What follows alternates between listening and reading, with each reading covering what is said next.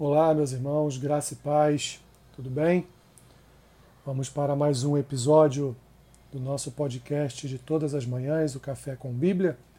Hoje, dia 2 de março, vamos continuar aqui falando. O tema deste mês de março para nós é Deus como um Pai.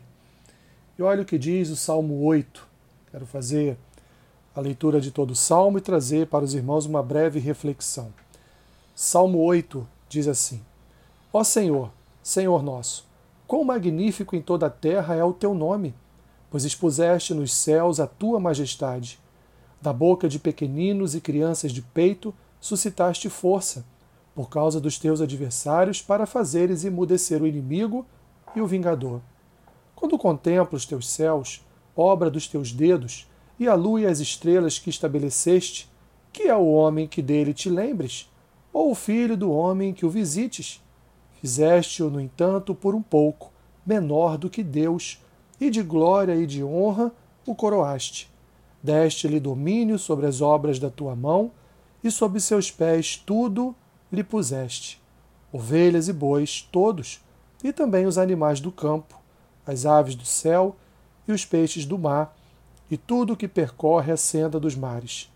Ó Senhor, Senhor nosso, quão magnífico em toda a terra é o teu nome. Que maravilha, meus irmãos, amanhecer com a leitura deste salmo que traz ao nosso coração a certeza de um Deus criador de todas as coisas e não só isso, que toda a sua obra de criação foi colocada à nossa disposição. Provavelmente você conhece alguma família cujo pai trabalhou anos e anos, ou os pais trabalharam, melhor dizendo, anos e anos, e no fim de suas vidas deixaram para os seus filhos uma, uma herança. Uma herança boa, uma herança que sustentaria se, se os seus filhos dessem prosseguimento aos seus negócios traria sustento para muitas e muitas gerações desta família.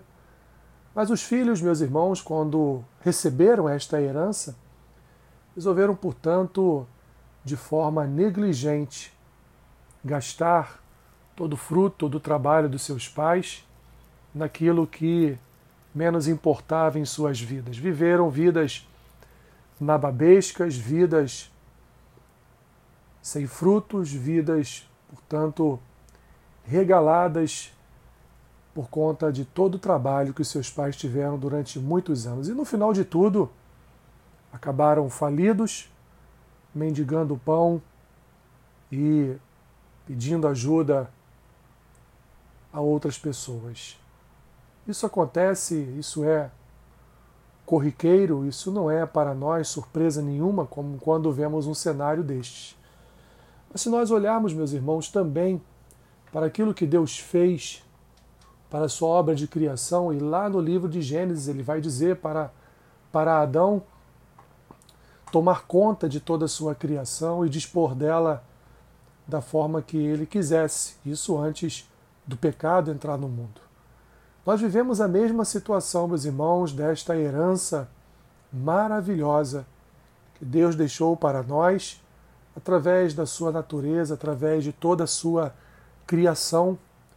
E nós, por causa do pecado, não sabemos usufruir da criação de Deus, não sabemos nem mesmo usufruir da vida, meus irmãos, que Deus tem nos concedido, que tem nos dado. Somos pessoas distraídas, somos pessoas que muitas vezes nós seguimos a maré ou a corrente deste mundo Muitas vezes deixamos com que as más notícias tomem conta do nosso coração de tal forma a tirar de nós a fé e a confiança no nosso Deus. Tudo isso, meus irmãos, parte de um péssimo e negligente cuidado com a herança que Deus deixou para todos nós. Devemos, meus irmãos, olhar para a natureza como uma obra da criação de Deus e tratá-la como tal.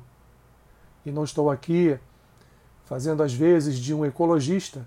Estou aqui, meus irmãos, dizendo que a natureza tem importância para nós porque foi uma herança que Deus nos deixou.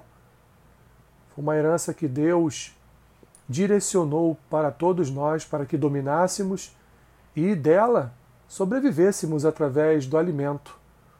Assim, meus irmãos, o salmista, aqui no Salmo 8, ele vai magnificar ao Senhor por toda a obra de sua criação. Ele olha para o céu e vê o manto de majestade de Deus no céu. Ele olha para a natureza à sua volta e ele se acha pequeno diante desta obra de criação de Deus maravilhosa. Mas ele também diz aqui, meus irmãos, que Deus, ele ele fez o homem menor do que Deus.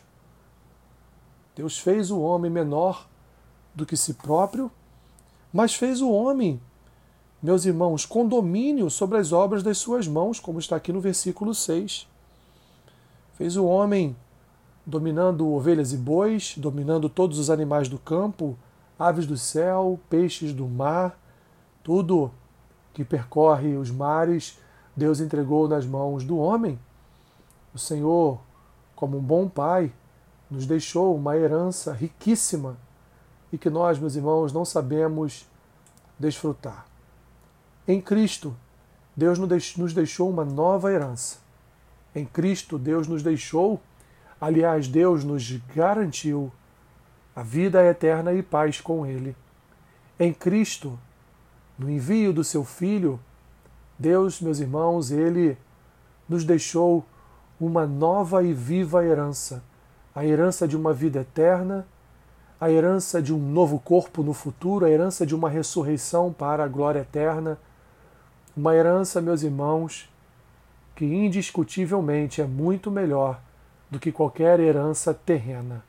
Portanto, olhe, olhe para Deus como um Pai generoso, bondoso, que não olha, meus irmãos, a nossa o nosso merecimento, porque certamente não merecíamos nada dele, mas ele olha para nós como um pai amoroso, como um pai que dedicou toda a sua obra de criação aos seus filhos e entregou essa herança belíssima nas mãos dos seus filhos. Por isso que o salmista, o salmista Davi, ele olha para o Senhor e diz, por duas vezes no início e no fim do seu cântico, do seu salmo, da sua melodia chamada Os Lagares. Ó Senhor, Senhor nosso, quão magnífico em toda a terra é o teu nome. Ó Senhor, Senhor nosso, quão magnífico é em toda a terra o teu nome.